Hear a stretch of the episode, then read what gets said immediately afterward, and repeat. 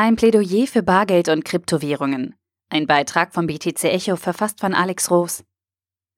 Auch wenn Bargeld eine physische Form einnimmt, die mit der digitalen Welt unvereinbar scheint, hat es doch einen massiven Vorteil, der oft vergessen wird.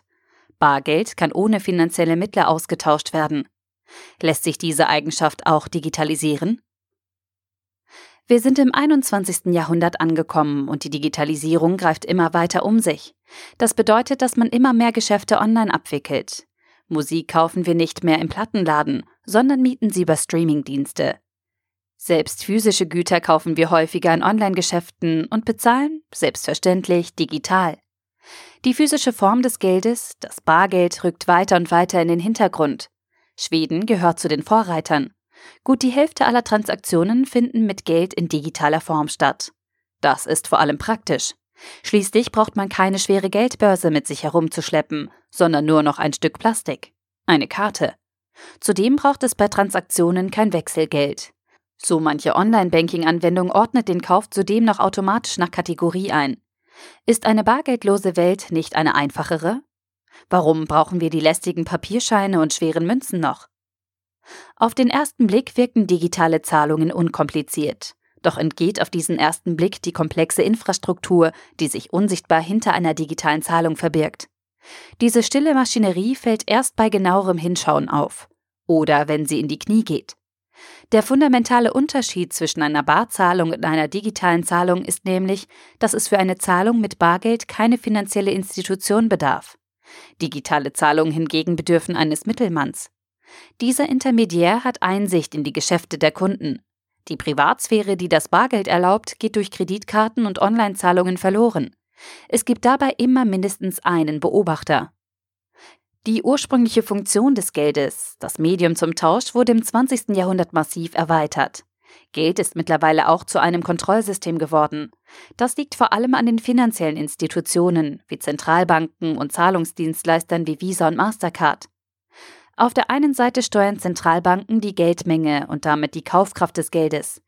Auf der anderen Seite beobachten Mittelsmänner die Geldflüsse der Kunden. Außerdem sind Finanzinstitute in der Lage, Zahlungen zu zensieren, Konten einzufrieren und Querulanten aus der Wirtschaft auszuschließen. Im Kontrast dazu benötigt die Verwendung von Bargeld keine Einverständniserklärung eines unsichtbaren Beobachters. Mit Bargeld kann jeder zahlen.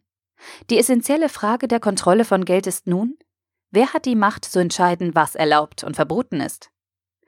Das White Paper von Satoshi Nakamoto beginnt mit den Worten Eine reine Peer-to-Peer-Version elektronischen Geldes würde es ermöglichen, Online-Zahlungen direkt von einer Partei zu anderen zu senden, ohne dabei eine Finanzinstitution als Mittler zu benötigen. Der Gedanke von Satoshi verkörpert den Geist der anarchistischen Cyberpunk-Bewegung. Keiner sollte die Macht haben zu entscheiden, was erlaubt und verboten ist. Denn diese Macht wird unweigerlich missbraucht werden. Satoshi Nakamoto beschrieb in seinem White Paper eine technische Lösung für das Problem der Mittelsmänner in der digitalen Zahlungswelt.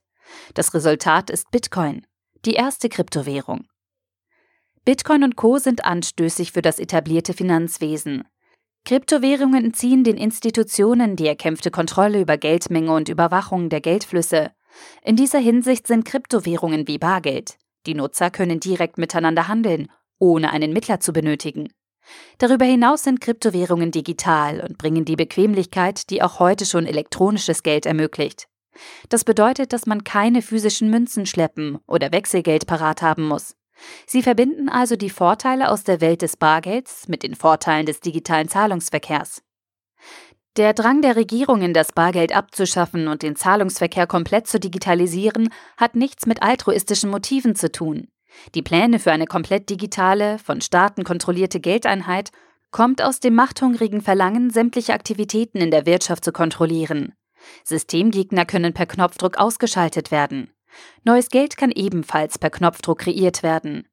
Wer Systemgegner ist und wie viele Geldeinheiten die Wirtschaft benötigt, liegt dabei im Ermessen der Menschen an den Knöpfen. Geld wird seit über 100 Jahren mehr und mehr zum Kontrollsystem. Die Machthaber werden sich nicht über Nacht ihres erzeugten Übels bewusst werden und ihren eingeschlagenen Weg ändern. Wie Lord Acton bereits vermerkte, Macht korrumpiert, absolute Macht korrumpiert absolut.